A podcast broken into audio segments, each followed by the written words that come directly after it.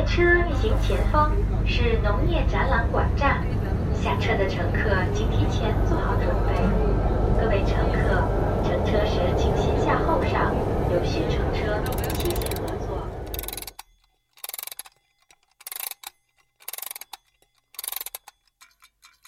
东三环访客。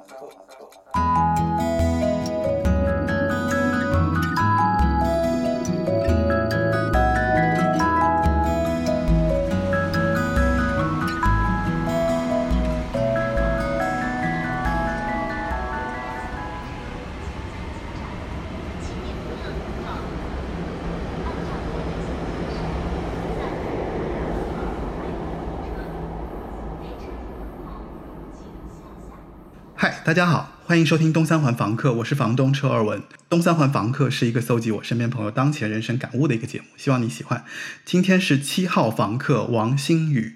王新宇是谁呢？王新宇你自己来给大家介绍吧。Hello，大家好，我叫王新宇，曾经在韩国出过道，然后也有回国内去参加过综艺节目呀，各种各样的一个选秀或者怎么样的，然后最后出来，但是现在还是正在努力为着自己的音乐梦想奋斗的这么一个青年。所以你是个选秀歌手对吧？对的，没错，算是。哎，你在你在韩国出道过对的，之前是有在韩国出道的这样一个经历。哦？当时是什么团队啊？啊，什么什么团体啊？当时其实是一个全世界混起来的这么一个团体，因为有有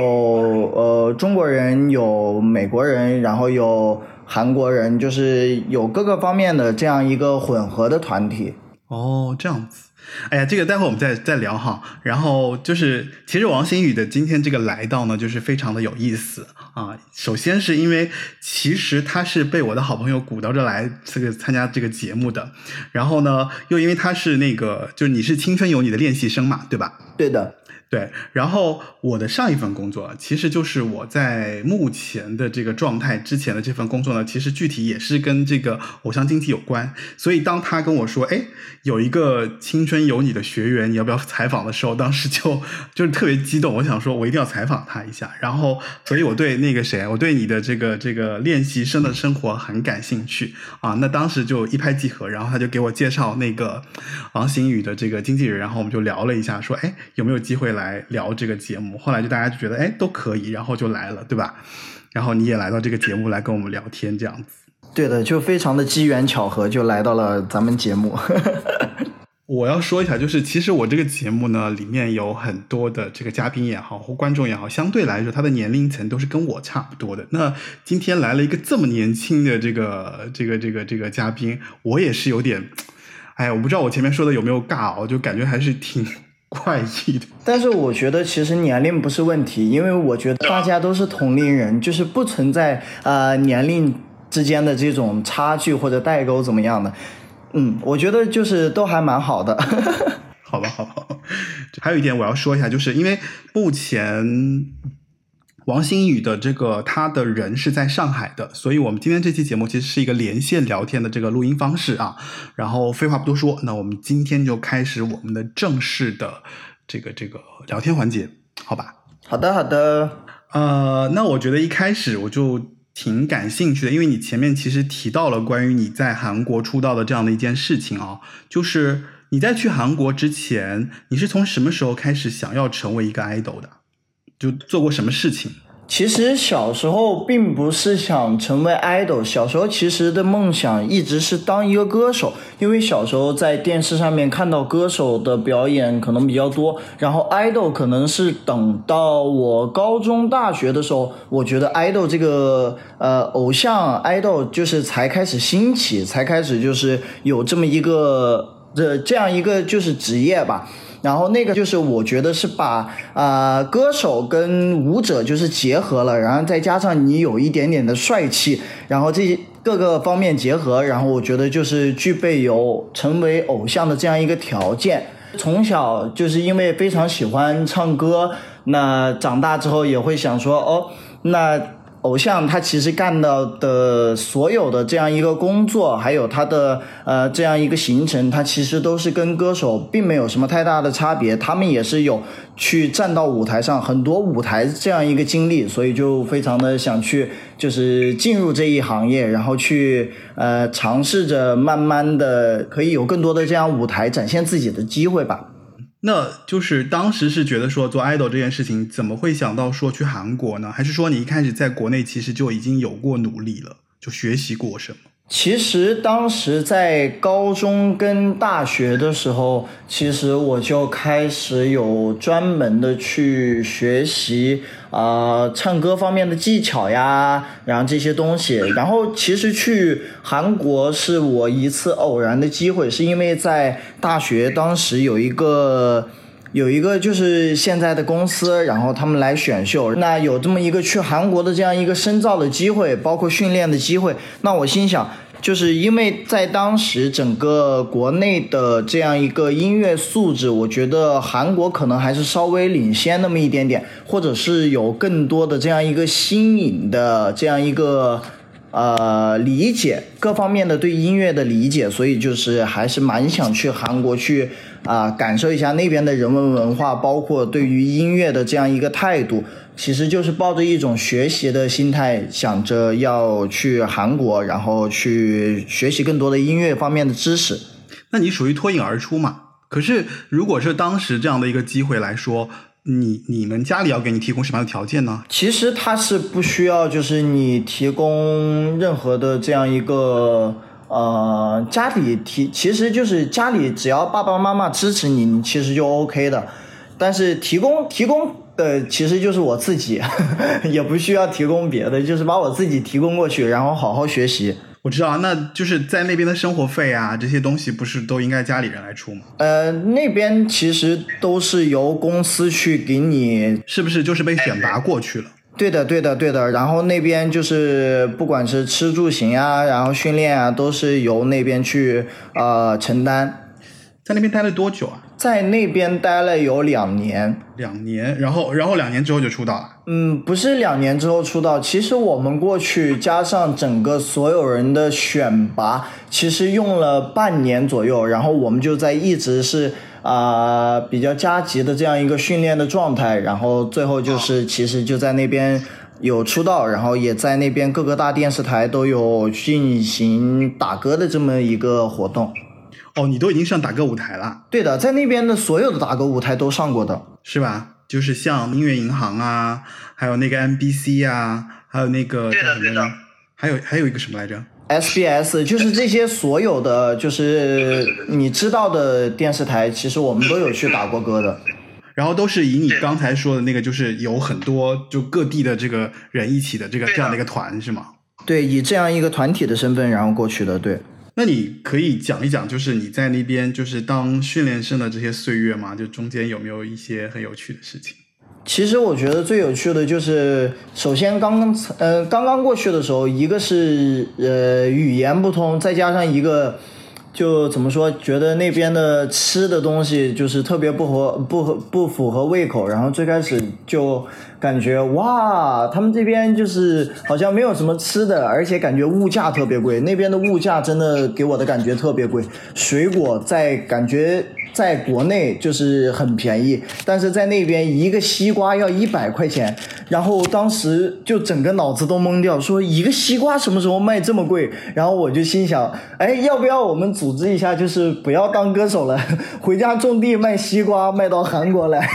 就感觉会很棒的，很很很好的一条出路。然后还有就是在那边吃饭，就是会觉得，嗯，就是吃的不合胃口。最开始，因为觉得那边吃的东西种类会比国内来说的话要少很多。但是其实从那边从韩国走了之后，回到国内之后，就还是有时候会想念那些韩国的美食。嗯，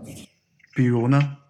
比如一些就是，其实我觉得最基本的就是泡菜。我觉得他那边的泡菜，我最开始刚才过去的时候，我真的就是不愿意吃那个东西，就是天天让我吃，我都不愿意吃那个东西。没想到回国之后还愿意吃这个东西。就是因为在那边吃多了，然后回来之后发现，哎，这个味道还蛮有意义，就是蛮有记忆度的，所以就会想吃，对吧？对的，对的，对的。其实听下来，觉得就是说，好像最大的困难是饮食啊。吃这件事情真的就是对于一个特别爱吃的人来说，我真觉得非常的痛苦。你有多爱吃啊？怎么说呢？就是因为我妈妈她很会做饭，所以就是从小被养的嘴，也就是跟着啊，就是对对待食物就比较的挑剔，然后也就是特别喜欢吃一些就是好吃的东西。因为你是湖北人是吗？对的，对的，对湖北妈妈好像都还蛮会做菜。对的，因为我妈妈其实就是很小的时候就跟着我婆婆开始学习做菜，烧的一手好菜。就是俗话说不是，就是想要抓住一个男人的心，就要先拴住男人的胃嘛。我妈妈成功拴住了我和我爸爸的胃。你这话说的非常油腻，你不觉得吗？那个不是，我也理解了啊，就是就大概是这样的一个原因。那这样。就是那你在比方说你在做练习生的过程当中，你有没有想过，就比方说，哎呀，我就觉得那个韩国好吃太少了，然后呢，我还是想回家，然后有没有这样的时刻？没有了，其实就是还是想的是，不管就吃的怎么样，因为我过去其实不是为了要吃东西嘛，还是想说要学习更多的知识。如果说最开始就因为他吃的不太好就走了的话，感觉就是太太亏了。经过自己的臆想，一番思想斗争，然后还是坚持了下来。那我就很好奇啊，就是你的这个思想斗争，就是包括在那边的这个生活过程当中，就是比如会遇到什么样的时刻，让你觉得就是啊特别特别坚持不下去，或者说或者说遇到什么样的时刻，你觉得特别难？就这种有没有那种就是你记忆特别深刻的这个事件？我记忆特别深刻的就是第一次我们过去，然后第一年过年的时候，其实所有的韩国成员也好，或者就是别人也好，他们全部都是出去玩了，然后我一个人待在那个呃训练的那个。场地，然后还有宿舍，然后那天妈妈给我打了一个电话，说儿子就是过年了，过得还好吗？然后我说还好，然后但是整个训练室都是我一个人，然后整个宿舍也是我一个人，那我就觉得整个过年是非常没有年味儿的那种感觉，因为从来没有感受过这种过年的这种感觉。那还有就是，就是在那之后，在那在那就是跟妈妈挂完电话之后，然后我就想说，我一个人待在宿舍，就是可能觉得呃更加的孤独，然后我就想说去练习室练习一下，然后我就在那个练习室唱中文歌，然后唱着唱着，唱着唱着，因为我们那个练习的地方，它其实会有很多当时录节目的人会到我们这边录节目。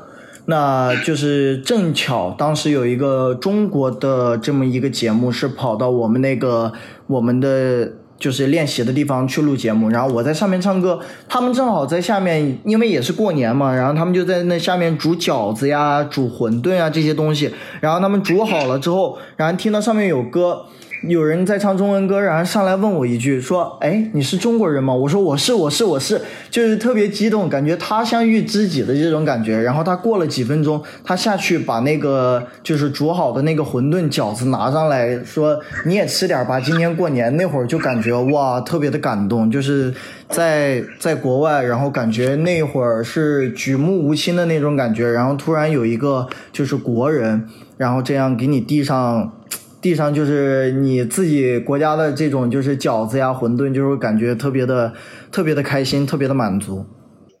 你还记得你当时唱的是哪首歌吗？这个呃记不得了，因为 就是唱的太多了。因为 我就在想，因为支撑你去那边坚持下来，其实你肯定就是说你你自己对偶像这件事情其实是有期待的，或者说你是有一个目标在那边的。那么。反过来就会想说，那你自己会有偶像吗？就是你自己会有自己喜欢的 idol 吗？有的，其实我小的时候，也不是说小的时候吧，就是音乐，我觉得对我来说是启蒙的时候，其实就是周杰伦、林俊杰、王力宏，然后我觉得他们就是我的偶像，然后再到长大之后去了解了世界音乐之后，我就。我就呃非常的喜欢 Bruno Mars，我就觉得哇，我一定想成为他那样的人，就是可能呃，长相平平无奇啊，可能就是看起来人瘦瘦小小，但是他其实就是在舞台上散发的魅力，然后就是唱出来的歌曲就会非常的打动人。我就非常想成为就是在舞台上非常有魅力的这样一个人。嗯，所以你你的你的第一偶像应该是就是 Bruno Mars。其实你看他长得就是会感觉就是蛮有喜感的，但他真的就是呃唱起那种特别深情的歌，又会就是特别打动人。所以，那我可不可以再问一下，就是像你认为像这种，比方说偶像的，能成为你偶像的这样的一些人，或者说能称之为偶像的人，你觉得他应该具备哪些素质啊？我觉得他他呃，最主要的肯定是他有自己的专业技能，然后再一个就是他有自己独特的魅力，才可以称之为偶像。比如你唱歌好，或者跳舞好，或者长得好，或者就是你性格啊特别的有趣，就是呃在你身上，我觉得任何一个发光点都可以，就是被称之为偶像。我觉得应该是就是唱歌跳舞肯定是最重要的，然后再接下来的话，我觉得其实是啊性格。然后我觉得其实颜值是放在放在我心中最后面的一位吧。那你觉得有谁就是除了刚刚你说的这些，比如说像周杰伦啊、林俊杰啊，这些其实都应该是符合你对这个角色的这个定位的吧？嗯，对的，对的。嗯，有超出有超出的，比方说就是嗯，怎么说啊？就是在这之外，你觉得有谁也是符合这个标准的呢？我觉得张艺兴老师，我觉得他是，呃，他是就是在我心中是非常符合这个标准的，因为他真的，我们我之前参加青你，因为张艺兴老师是我们的 P D 嘛，然后我就真的能发现，就是张老师他对自己的啊喜好，对于自己的舞蹈，就是真的是非常上心，然后也就是无时无刻。就是呃，要训练自己，就是想把自己变得更好。然后他的就是整个人也是那种非常积极向上的这种姿态，我就觉得啊，他是就是我非常认可的这么一位偶像。嗯嗯。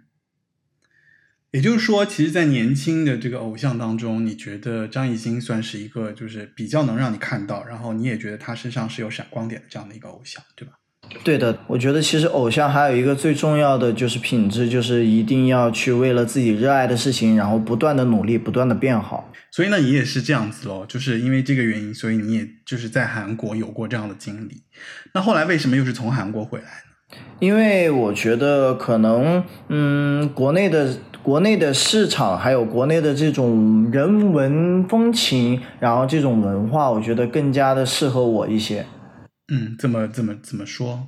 因为语言上面的障碍，其实我在那边的时候出道也不会说很多的话，因为反应的肯定没有那些韩国成员快，所以我在那边就是呃说的话比较少。但是感觉回国了之后，就觉得啊整个非常的如鱼得水，就是用国语跟大家沟通的话，可以非常清晰的表达自己的呃理念跟想法。就是在那边，可能有时候就会表达不清楚，对，是吧？那你在那边有就是有交到好朋友吗？就是一直延续到现在。在那边有，就是就是我们原来的队长，就是他真的就是对我们很好，他也对我们很照顾。我们在我们在那个我们在韩国的时候，其实就是因为韩语不好啊，或者怎么样，会有各种各样的困难嘛。那在有困难的时候，其实就是你打电话给他，就比如说我打车，我不知道就是怎么走，你就可以打电话给他，然后他就会就是非常细心的给你说啊怎么怎么走。然后那最开始在韩国是需要垃圾分类的，但是韩国的垃圾分类跟国内的还不太一样，它那种我是觉得是复杂版的垃圾分类。那在那个时候的话。就是很多我们不会做的时候，就是那个那个哥哥就在教我们，就是要怎么去做这些事情。他是他是国人吗？还是说没有？他是韩国人，但是他真的就是很帮助我们大家去做这些事情。所以他中文还可以。他中文也是跟我们学习的，然后我们跟他也是就是通过。会的一些韩文呐，加上一些英文呐，然后再加上翻译软件，这样去沟通一些，嗯。他他大你们几岁啊？还是说跟你们平同年龄？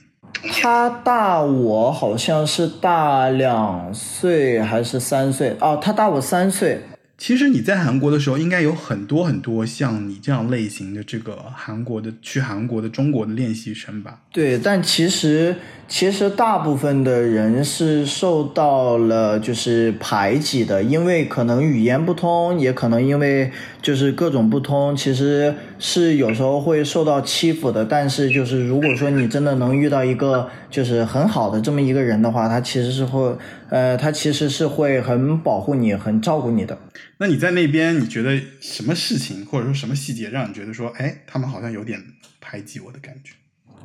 呃，排挤的话，可能就是啊，出于比如说一些啊分割的部分的时候，就可能就是他们会去跟录音师说，哦，他的韩语不行，然后就怎么样，就这种，就可能有时候会觉得有那么一点点。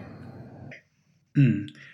像你们在韩国练习的时候，因为你们我记我知道，就是说像韩国团队他们在出歌的时候，他可能会有一个练习室版嘛，对吧？然后还会有一个正式版嘛，然后就有好几个版本，然后会面临到不同的这个场景去演出的使用的。对的，对的。对，像这些过程当中，有没有什么你觉得值得就是说很有意思的分享？或者说你在经过就是韩国的这种，因为相对来说，我觉得韩国的这个音乐工业产业可能比国内会更先进一些，对吧？所以他们的这个录制也好啊，或制作也好，或你是怎么看的？甚至你在参与其中的时候，你觉得像他们这种运作方式，你自己怎么看？我觉得他们其实对于一个事情，对于音乐来说吧，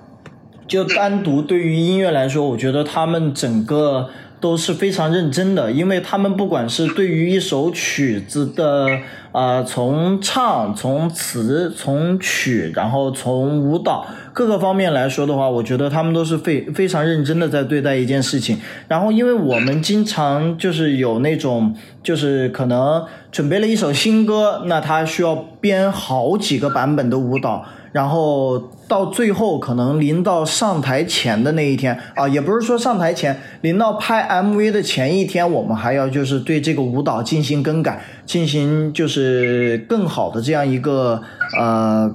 呃，改变，然后就是他们会一直想着去精益求精，然后会把这个东西去真的做很多很多遍，然后包括你刚才说的，就是不管是练习室版本，还是就是上台的这些版本，其实它都是就是有时候是会有很多的差别的，因为在台上表演的版本，可能它更注重的是在舞台上呈现的方式。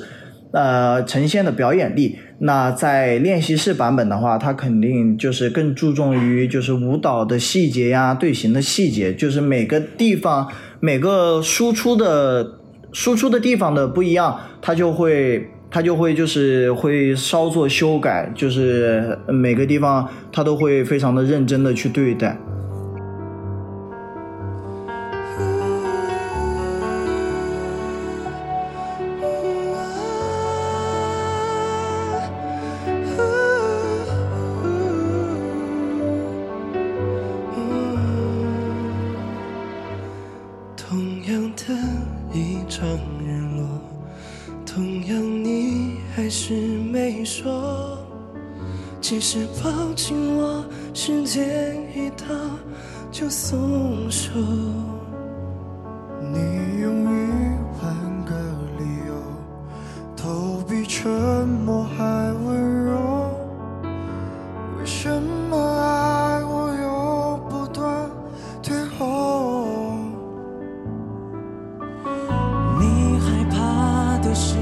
什么？你想要的是什么？站在你背后我连呼吸都痛。我要相信你是爱我的。那你在就是你在韩国的这个经历对你来讲就是他有对你后来回到国内之后有帮助吗？我觉得会让我对于啊自己想做的事情会有更加深刻的这样一个认知，包括学习了一些呃不一样的知识之后，然后觉得会嗯。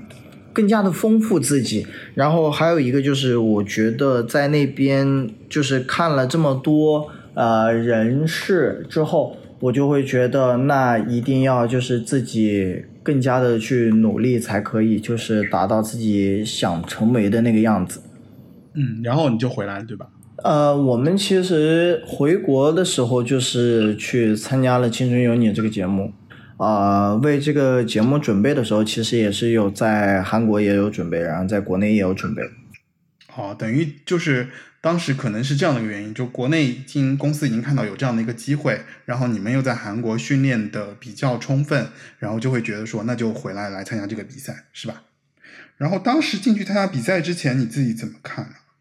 进比赛之前，其实我就觉得可能，呃，可能我会我想象的中国的这样一个选秀综艺可能会没有那么累，但但是其实进去了之后，整个的紧张程度呀，包括它的整个的训练拍摄的这种进程来说的话，还是嗯蛮紧张的。分享分享呗，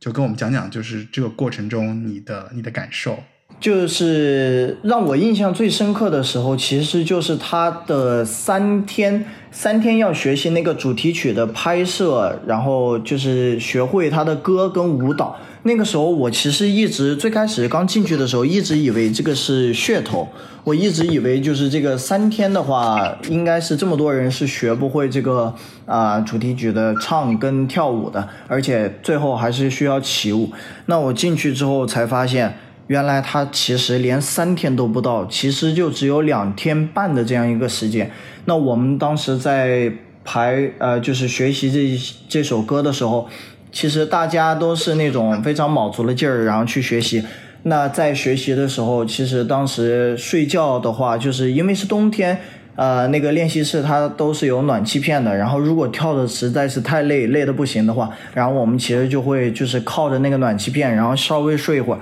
然后睡一会儿起来，然后再继续的去学习这个舞蹈。然后那会儿就觉得整个所有的人都是还蛮拼的，为了这么一个事情。然后在两天半的时间，大家都都在就是非常努力的去学习一件事情，就觉得这个这种感觉非常的好。跟你一块儿回来比赛的有你当时在韩国认识的这个这个朋友吗？就是一起跟你一块儿回来参加比赛。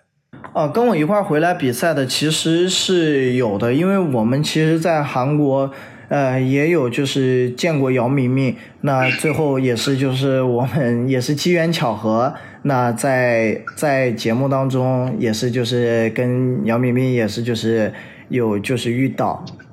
哦，我刚刚听下来就觉得说，哎，其实蛮辛苦的啊，就是在里面参加这个比赛，然后像你两天半的时间，基本上，那你能算一下你当时睡了多久吗？可能就没睡几个小时。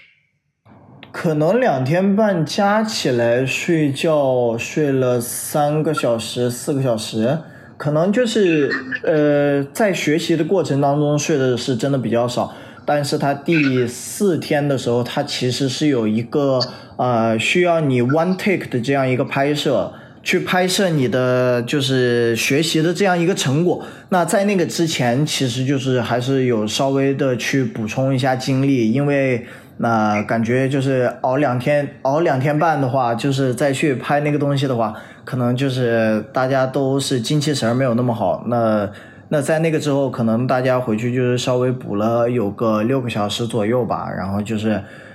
再去拍摄的那个 one take。你当时对这种就是这么这么辛苦、这么拼的这个状态，是是会想很多吗？还是说就是也不想，就是觉得说我要完成它？脑子里其实当时想的有有的地方是。啊，大家都这么努力，就是你不可以比别人就是先倒下，你一定要就是坚持到最后。就是所有人都还在那里练舞的话，你就不不你就，呃，给我自己的感觉就是我就不太好意思自己去那个旁边休息。然后就是，反正大家都是这么一个状态，然后大家都是一起就是刚到了最后，拼到了最后。你在这个过程当中，你觉得你自己是一个什么样的角色？也就是说，其实你，你会你的个性是什么样子的？我的个性是，其实是会带动大家，是会说，就是大家希望大家可以跟着，就是希望大家。就是不要那么颓废，因为其实，在当时是有的人会说想要，不论是说放弃啊，或者是说就是有一些沮丧，有一些就是难过，然后，但其实就也会就是去鼓励大家，然后带那个去跟大家说，就是没事没事，就是再坚持一会儿，就是大家都可以的。嗯，是充当充当一个算是心灵导师的这样一个，也不算心灵导师。其实我觉得就是希望大家可以一起，就是呃带着精神，然后把这个东西完成。那你会用什么方法呢？比方说是跟别人逗笑别人啊，还是说去跟别人聊天安抚别人，还是说就你会用什么方法去鼓励大家？其实各个方法都会去用了，包括去给别人拿水呀，然后去给别人找吃的呀，然后去陪他们聊天呀，然后告诉他就是啊、就是跳完舞之后不要直接这样坐下来，就是那样你会更累，就是你稍微放松放松，这些都会去跟大家一起去讨论，然后去做这个东西，就是蛮蛮蛮愿意去管闲事，也不算是管闲事了，就是就是蛮喜欢去就是跟大家就是沟通交流的。就是你还蛮愿意融入团队的，就是属于个性上比较比较外放，然后也比较愿意跟别人交流，然后也比较愿意去打开自己，去跟别人说，那我们现在是什么样一个状态，然后我们怎么样调整，怎么样做到更好。那你有遇到，比方说在这个过程当中有一些特别孤僻的伙伴吗？就是比方在比赛过程中有一些，就是你怎么讲他都没办法调整过来的时候，怎么办？我觉得最孤僻的可能就是我认识的夏汉宇吧。我觉得他当时是我觉得就是我认识的最孤僻的一个人，就是你跟他说呃就是说话或者说笑话，然后还有呃说完之后他就就是坐在那里，但是经过我坚持不懈的努力，我终于就是。把他逗开心了，然后在那之后，我还有问过他，我说你为什么不理我呢？就是等到熟了之后，他开心了之后，我就会问他，我说你为什么最开始不理我了？那他就会说你好烦，我不想跟你说话，就是被人嫌弃的那种。其实，他是属于油盐不进的那种。对对对，然后他其实最开始还还会心想说，哦，那我跟你说，你不要烦我，我就想安安静静的待一会儿，但是我还偏要找别人说话，就这种。那听下来，我觉得你算是你有点那种开心果体质吧？你自己怎么看你自己的这种状态？你很 enjoy 吗？我觉得这样这样还蛮嗨的，就是蛮能跟大家融入到一起的。我觉得这个应该可能是啊、就是对于我来说比较好融入大家的这样一个方式吧。但是我就是有个问题，我刚没问完，就是我的感觉是，你有没有觉得，就是说这种这种状态，是不是你在社交场合当下的一种表演？你觉得你是表演吗？还是说你是发自内心就觉得我是一个比较愿意去融合大家的这样的一个人？因为其实啊、最开始大家可能不理我的原因，就是因为觉得我可能就是故意在跟别人套近乎，但是啊、发现了之后，其实觉得哦。他就是这么一个话多的人，他就是这么一个就是可能可能愿意去跟大家就是互动的这样一个人，那大家其实就会理解，对。嗯，所以就是后来就是经过你的这个不不懈努力，然后是得到了大家的理解，对不对？这个东西可能就是慢慢的来的，就是经过我的不要脸，其实并不是，我觉得就是社交的天赋，其实是经过不要脸、坚持不懈的这样一个就是不要脸的攻攻攻克了大家。所以其实这么说来的话，我觉得其实你是蛮有一个怎么说，就是你能在一个陌生环境中把自己放到一个说我我我我不怕，对吧？就是我有自己的一些小方法，然后让我跟大家能够迅速的进入一个非常融合的状态，然后让我自己也舒服，让别人也舒服，对不对？这其实是你内心的一个追求吧。所以呢，像青春有你的这个整个比赛过程中，除了啊，就你刚刚提到一些辛苦啊，一些在这个过程中你愿意融合大家，有没有什么比方说印象特别深刻的选手，或者印象特别深刻的事情，让你觉得特别难忘，或者说就是让你有一些情有有有有过一些情绪的起伏，比方说很高兴，比方说很难过，有没有这样的一些记忆深刻的这个事情？其实很难过的话，就是呃，上来就讲的肯定就是当时是在隔壁泰山组，然后因为没有上台，那是真的就是还蛮难过的，因为当时其实我是作为队长，然后去带领大家，也不是说也不是说带领大家吧，反正就感觉队长是有这么一个职责，是需要就是把大家带上台。那当时其实没有做到，然后就是整个人就是还蛮低落的，那会儿就是真的觉得就是蛮难受、蛮不开心的。那那包括导致最后就是因为可能我的原因，或者是各种各样的原因，然后导致就是卡斯伯卡哥退赛呀，各种这各样的这样一个原因，也是就是心里还是蛮难过的。那还有一个难过的，其实我就是觉得当时有一次是。因为我们是在跨年的时候录的主题曲，那所有的人都是开开心心的在那里倒数倒计时，然后我是觉得我当时并没有表现的很好，我不可以站在一个很好的位置上去表现自己。然后当所有人都在那里就是非常开心的在那里说跨年倒计时的时候，其实我是一个人就是比较默默的在后面，然后就是默默的看着大家的背影，然后在那里喊倒计时的，对。所以那是你在青春有你最怎么说最低落的一个时刻，对吧？对对对，蛮蛮低落、蛮落寞的那种感觉。后来是怎么怎么说就怎么调整过来的？后来其实就是当这个就是跨年的呃钟声一响之后，其实就会想啊，反正过去都已经过去了，后面再好好努力吧。然后就是还是就是就是然后又跟大家融为一体，然后在那里嘻嘻哈哈。哦，就是那你你很容易安慰自己哈。对我还是比较会自我安慰的一个人，好吧，那我就要讲到一个，就是因为你在节目里面那个、那个、那个有一个称号叫王喜庆，对不对？嗯，对的，对。然后，那这个称号现在节目结束以后，还有人会这么称呼你吗？会有，大家就是觉得我搞笑的时候，还是会来叫我说：“哎呀，王喜庆，这真的是喜庆本庆啊！”就是还是会有人这样去叫我。所以我觉得，因为你有这样的性格，所以你可以在，比方说像韩国那么残酷的这种训练生的这个就是那个环境下生存哈。回来之后又参与《青春有你》啊什么的，其实现在对于你来说，其实你也算是经历蛮丰富了吧？也还对，经历蛮丰富的，也就是看过的人文事也还都蛮多的。对，然后那你怎么看就是练习生的这样的一个身份呢？其实我觉得练习生，首先他一定要对于这件事情热爱，他才有可能说成为练习生这样一个潜质。那在你成为练习生之后，我其实觉得就是你一定要为了你自己的这样一个梦想跟就是嗯。跟就怎么说呢？跟你自己的一些诉求，你要去好好的努力，不能说你成为练习生之后，还是跟就是学生啊，或者就是普通人一样，就是每天嗯，就是觉得这可能是一个工作，但是他其实练习生，我觉得那个练习时期，其实就是练习就是你的全部，一定要练习才能就是取得呃，才能得到更好的自己。所以其实你是把它当成一个职业来看。是这样，对的，对的。那你觉得你在这个职业里面，你完成的 OK 吗？完成的也，嗯，不能说很好。嗯，如果说现在再反过头再去努力的话，肯定还是有很很多可以就是更加进步的这样一个空间。你给自己打几分？我给自己打七点五吧。七点五就满分十分呗。你现在其实也算是一个怎么说？呃，虽然是当时就《青春有你》，就是好像是怎么说就落选的这个状态，但是你现在是有粉丝会吗？呃，粉丝会，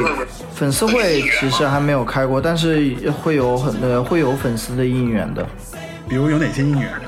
比如有的是在微博应援，也有的时候就是我线下有活动的时候，也会就是有粉丝到线下来为我应援。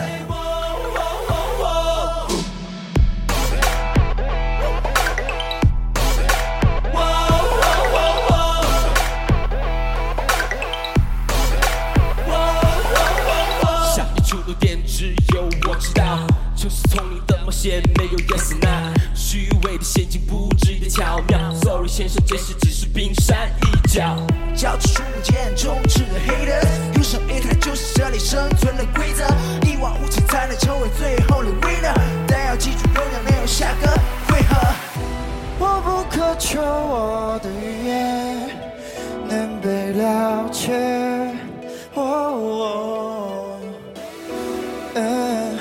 就算没人懂这心学，无法毁灭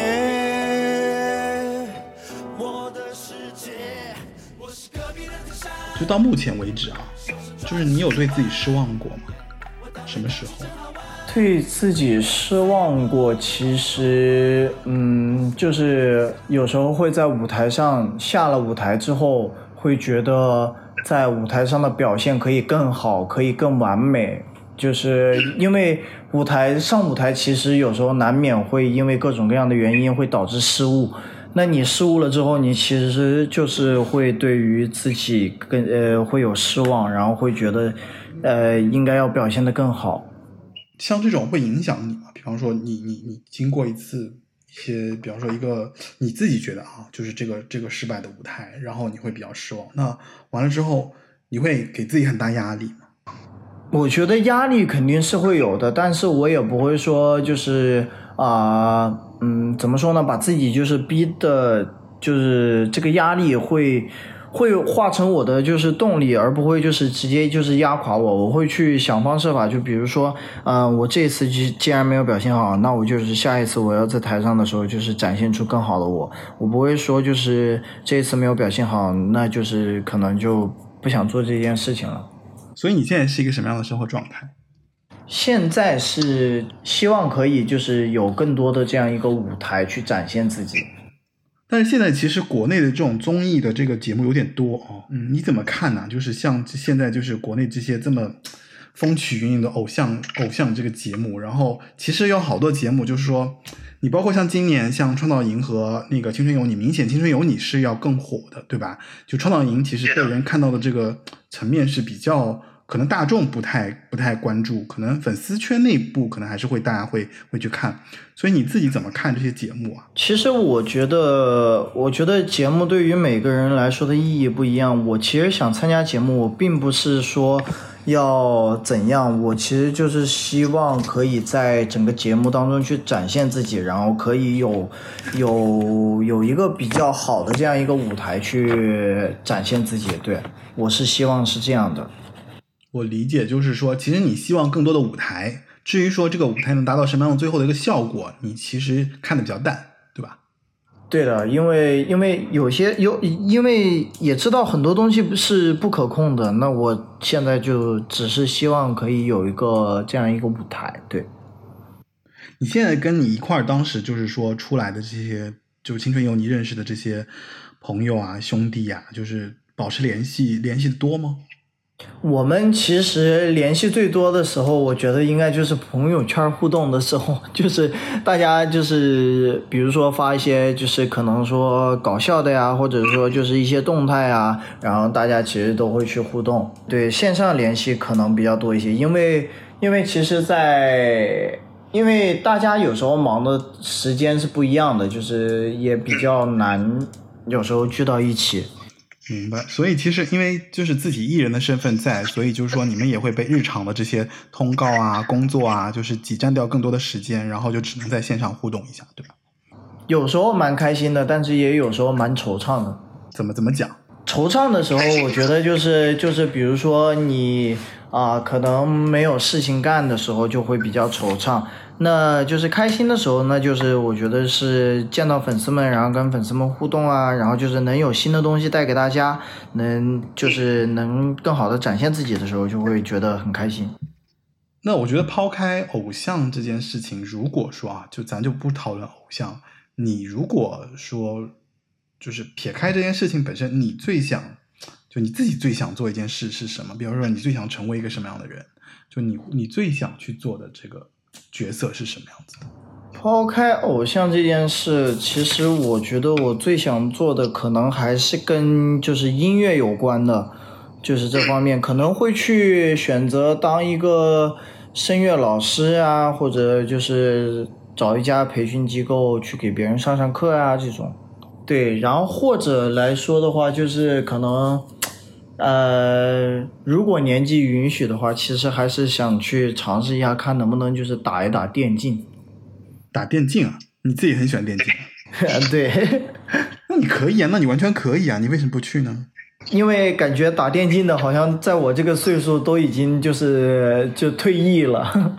什么意思啊？哦，你你你竟然会觉得自己年纪大啊？但是但是真的感觉就是打电竞的好像都很小，就是十六七、十六七八的这种感觉。对呀、因为他们跟你一样，他们就在最最小的时候，他们觉得说这件事情他感兴趣他就去做啊，就跟你当时去韩国要去要去做练习生是一样的呀，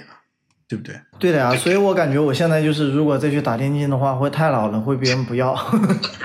嫌你反应速度跟不上了。哦，这样子啊，你对自己有这么高的要求，这么高压力的？对的，我是觉得，就是如果说你感兴趣，你就可以去做啊，就不用什么，就你你开头不也说了吗？就年龄根本不是问题啊，好的，我明白了，我懂了。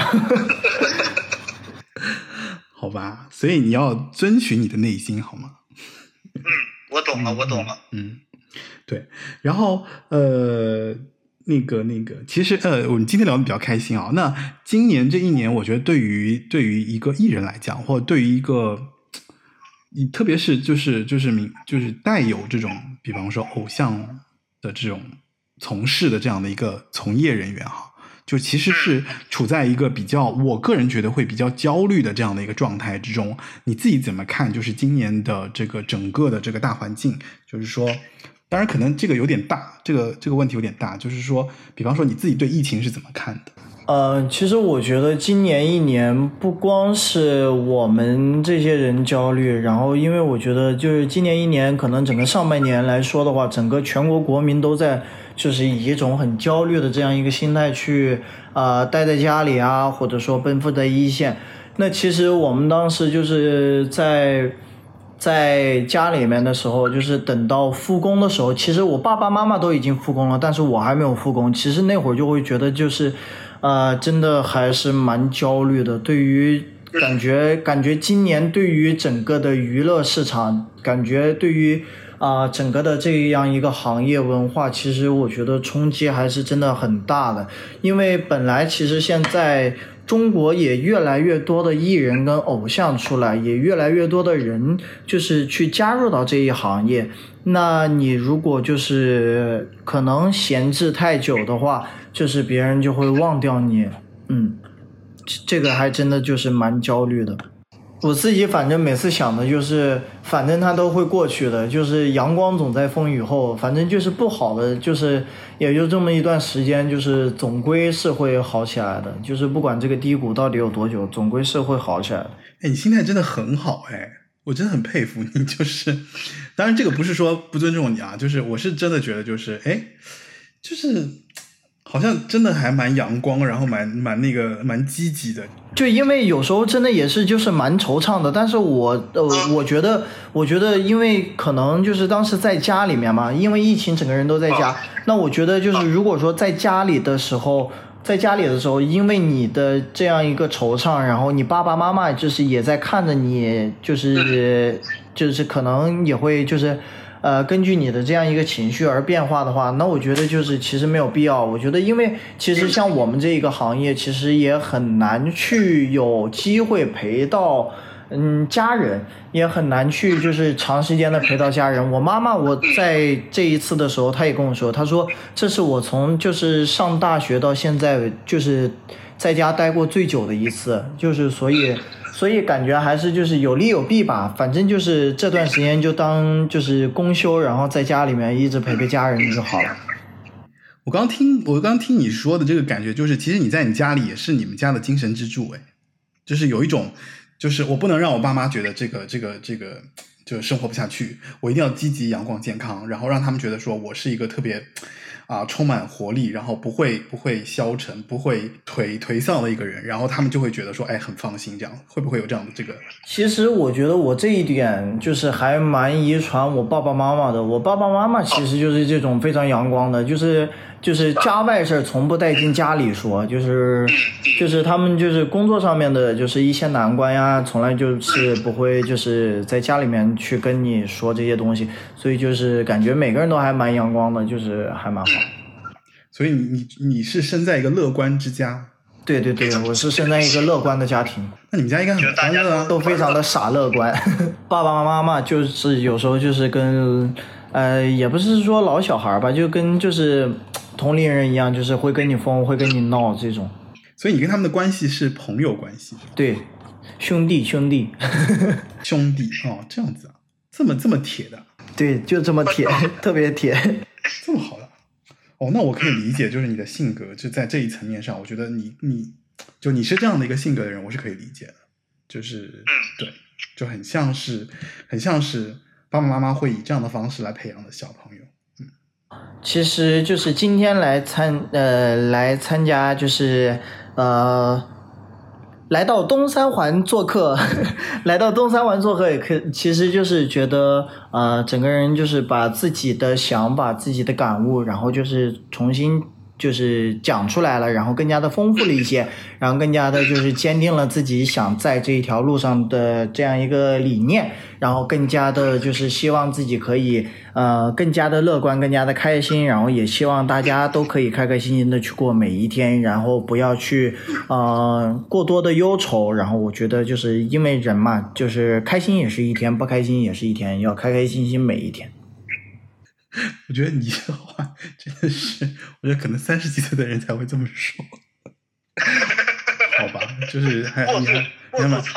你还蛮你还蛮蛮可爱的。然后就是呃，其实今天我们聊了很多啦，就是呃也聊的差不多了。然后前面就是我们聊了关于啊王星宇他去韩国参加新联生，然后回来之后他青春有你啊，中间有他很多自己的感受，有他自己对这个事情的一些想法啊。当然他还是很年轻的。然后非常感谢今天王新宇能够来到这个节目啊！首先真是也我我我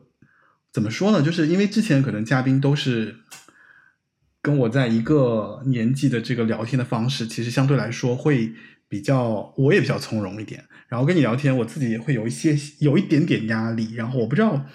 我我我我。问问题，或者说跟你在聊天过程中是不是很自然？这个其实到后期我们再去看，或者说再去听用户会，就是看听用户怎么来反馈哈。然后其实今天很高兴能够听到一个练习生来跟我们讲关于这个练习生的日常。所以，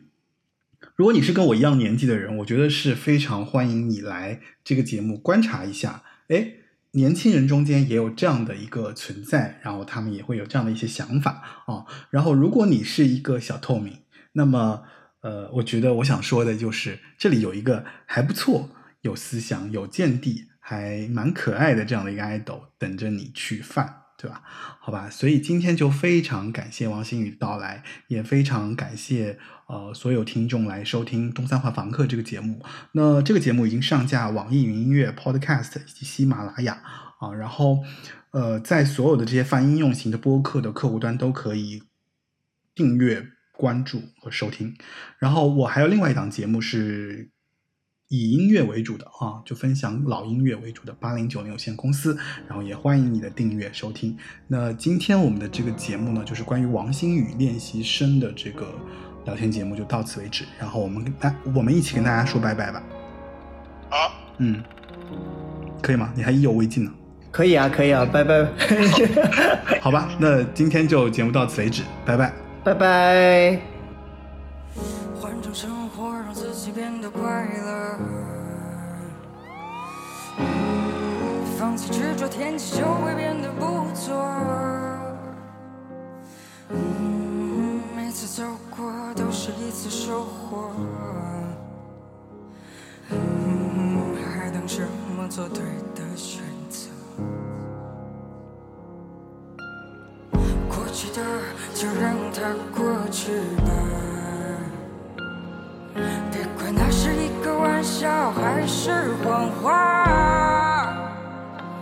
路在脚下，其实并不复杂。